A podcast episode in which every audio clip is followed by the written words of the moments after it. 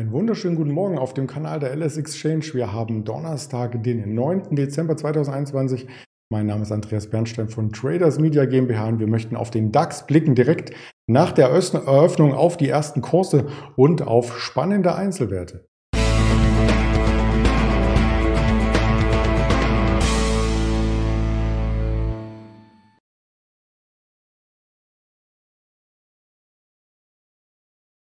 Nun, der DAX zeigte, dass er weiter volatil ist auch wenn wir gestern eine Konsolidierungsphase hatten, äh, dennoch der große Trend in dieser Woche ist nicht gebrochen. Also ein Tag Konsolidierung nach zwei Tagen mit ähm, hohen Kursaufschlägen. Das ist völlig gesund. Das möchten wir uns anschauen aus charttechnischer Sicht und natürlich auch einige Aktien, die schon hier vorstrukturiert habe. Also die DAX-Konsolidierung steht im Fokus. Im Peloton hatten wir länger nicht. In der Bodenbildung Fragezeichen. Volkswagen und Deutsche Post, da gibt's Personalgespräche und genau das soll das Thema heute sein sein. Später noch einmal mit dem Ingmar Königshofen zum Mittag. Also da möchte ich mich mit ihm ähm, gerne weiter auseinandersetzen weiter unterhalten und da können wir, denke ich mal, auch Palladium mit besprechen und noch ein, zwei Aktien, die ich jetzt noch nicht verraten möchte.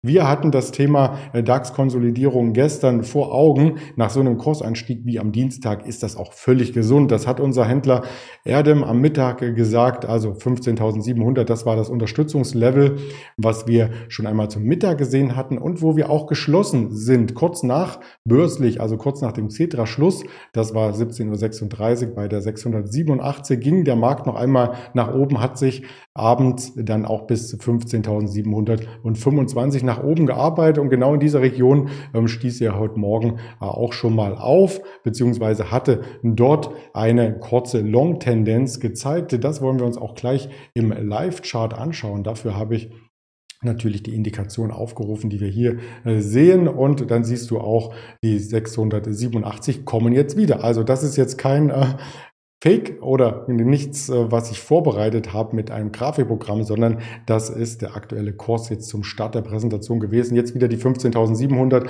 also genau dieses Xetra-Level äh, von gestern, ein kleines Stück drunter, ein paar Punkte drunter, Worte getestet und es zieht den DAX immer wieder zur 15.700 hin. Also die Indikationen ähm, bleiben fast unverändert und das zeigt übergeordnet, dass die Konsolidierung noch nicht beendet ist, also dass wir hier noch mittendrin statt nur dabei sind sind. Im großen Chartbild hat sich das Ganze auch entsprechend normalisiert. Also hier äh, sind wir nach dieser Bodenbildungszone, die bis 15.015 auf der Unterseite ging, jetzt wieder in einer neuen Konsolidierungszone und die ist genau in dem Gap-Bereich zwischen dem Black Friday verankert und dem neuen Gap, was am Dienstag hier herausgearbeitet wurde. Und genau äh, da bewegen wir uns in der Tageskerze von Dienstag, also ein wenig schwankend hin und her. Ich bin gespannt, ob wir auf der Oberseite das Gap noch ganz schließen oder erst wieder nach unten laufen und hier vielleicht noch die ein oder andere äh, Unterstützung suchen. Das wird im Fokus bestehen für den Handelstag. Der Fear Creed Index hat sich schon wieder ein Stück weit verbessert. Die Stimmung in den USA ist besser geworden. Wir standen zwischenzeitlich intraday mal bei einer 17, also extreme Angst, aber bei der extremen Gier auch schon bei einer 86. Also genau dazwischen schwankt der Markt. Und mit einer 40 ist das fast ein neutrales Level, fast in der Mitte, was wir in den USA gesehen haben. Da dominieren jetzt äh, die Hoffnungen auf eine schnelle Bekämpfung von dem neuen Coronavirus, von der neuen Variante von Omikron und auch die Zinsängste, denn die stehen auch auf der Agenda. Nächste Woche tagt die US-Notenbank FED. Das dürfte uns dann beschäftigen. Wir möchten auch ein paar Aktien wieder ins Bild bringen, die wir mehrere Wochen nicht hatten von der Berichterstattung, und zwar die Peloton-Aktie. Da geht es um ja, Home-Training mit Anleitung mit Anweisungen, mit auch Motivationen. Und die Aktie ja, kletterte gestern um über sieben Prozent nach oben auf Xetra, beziehungsweise im deutschen Raum waren es rund fünf Prozent, die sie zulegen konnte. In den USA ist sie noch weiter gestiegen, dann am Abend. Und das Fitnessangebot wird jetzt erweitert, nämlich um ein Boxprogramm. Also das ist die jüngste Expansion, mehr Trainingsprogramme. Es gibt eine Peloton-App, es gibt ein Fahrrad, es gibt ein Touchscreen auf den Laufband, das Laufband selbst und man kann hier auch entsprechend äh, bald boxen. Ich weiß nicht, wie das funktioniert, ob es da einen virtuellen Boxsack gibt oder den richtigen Boxsack. Das wäre äh, sehr, sehr spannend. Aber ähm, der Trend geht einfach dahin, dass man sich auch vor der Angst vor Covid-19 hier zu Hause im Cocooning, wie es so schön heißt, äh, begibt und dann auch hochwertige Trainingsgeräte sich zu Hause anschafft. Also warum nicht auch Boxen? Ähm, das wurde hier quasi mit ähm, eingesetzt und die Aktie hat das positiv interpretiert, weil auch einige ähm, Investmenthäuser hier gesagt haben, das sieht gar nicht mal schlecht aus, was das Unternehmen macht mittelfristig. Also es gibt zum Beispiel ähm, ja auch demnächst das Hybridmodell von Büro abwechselnd mit Homeoffice und genau da ist vielleicht die Fitnesswelt ähm, sehr, sehr erpicht darauf, sich in das Leben von uns allen hier entsprechend ähm, einzufügen und ja, sich zu positionieren. Die Peloton-Aktie wurde auch von Analysten dann wieder gelobt nach dem Absturz, der als überverkauft gilt. Wir sehen uns das im Chartbild an. Also die hat sich nicht nur halbiert, die hat sich ähm, mehr als 70 Prozent ungefähr war der Kursverlust seit dem Hoch, seit dem äh, Börsengang. Und da sagt selbst eine Deutsche Bank, jetzt ist die Aktie wieder äh, kaufenswert. Also es gibt eine Kaufempfehlung von der Deutschen Bank sogar und vielleicht ist das auch der Startschuss zur Bodenbildung bei äh, Peloton. Spannung gibt es heute bei dem Volkswagen-Konzern, denn da soll es heute ähm, entsprechend eine Entscheidung geben, und zwar aus Wolfsburg direkt über die Ablösung vom VW-Chef Herbert Dies. Der Aufsichtsrat entscheidet über die Zukunft. Äh, es wird noch weitere wichtige Entscheidungen dazu geben. Bleibt, da muss er gehen. Vorab wurde schon gemeldet am Dienstag, ähm, dass er nicht um seinen Job bangen muss.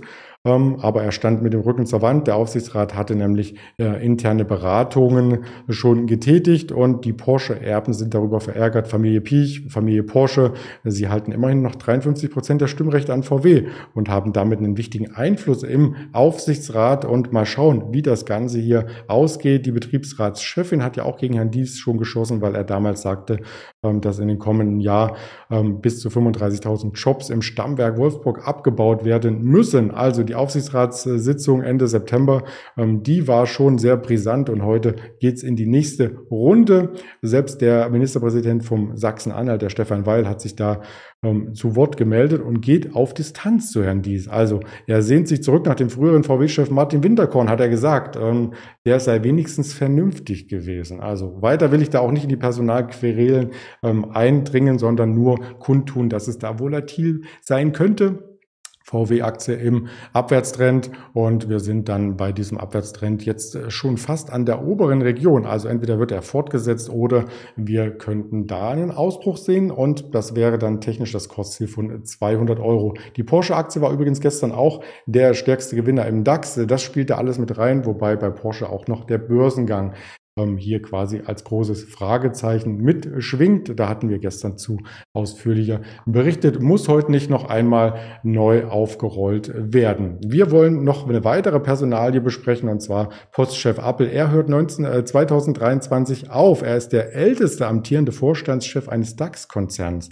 Also hört, hört, er möchte seinen Posten räumen. An die Nachfolgespitze wird der jetzige Chef vom Brief- und Paketgeschäft, der Tobias Meyer, treten, wie hier auf Tagesschau stand. 13 Jahre war er der Postchef und den Vertrag ähm, der bis Mai 2023 läuft, den hat er nicht mehr verlängert. Er ist auch schon 60 Jahre alt, also vielleicht möchte er auch ähm, seine Alterszeit genießen. Das hat zumindest der Borner Konzern erst einmal offen gelassen, hat es aber mitgeteilt nach der Aufsichtsratssitzung, dass es hier keine Vertragsverlängerung ähm, gibt. Er hat viel geschaffen. Er hat die Internationalisierung vorangetrieben. Er war ja auch mal McKinsey-Berater und äh, seit 2000 äh, bei der Post äh, sozusagen schon implementiert. Also er kennt das Geschäft der Post, ähm, hat dann die richtigen Entscheidungen getroffen wurde 2002 Mitglied des Vorstandes und 2008 ist er dann Vorstandsvorsitzender äh, geworden und hat äh, mit den 570.000 Mitarbeitern, so viel gibt's bei der Post,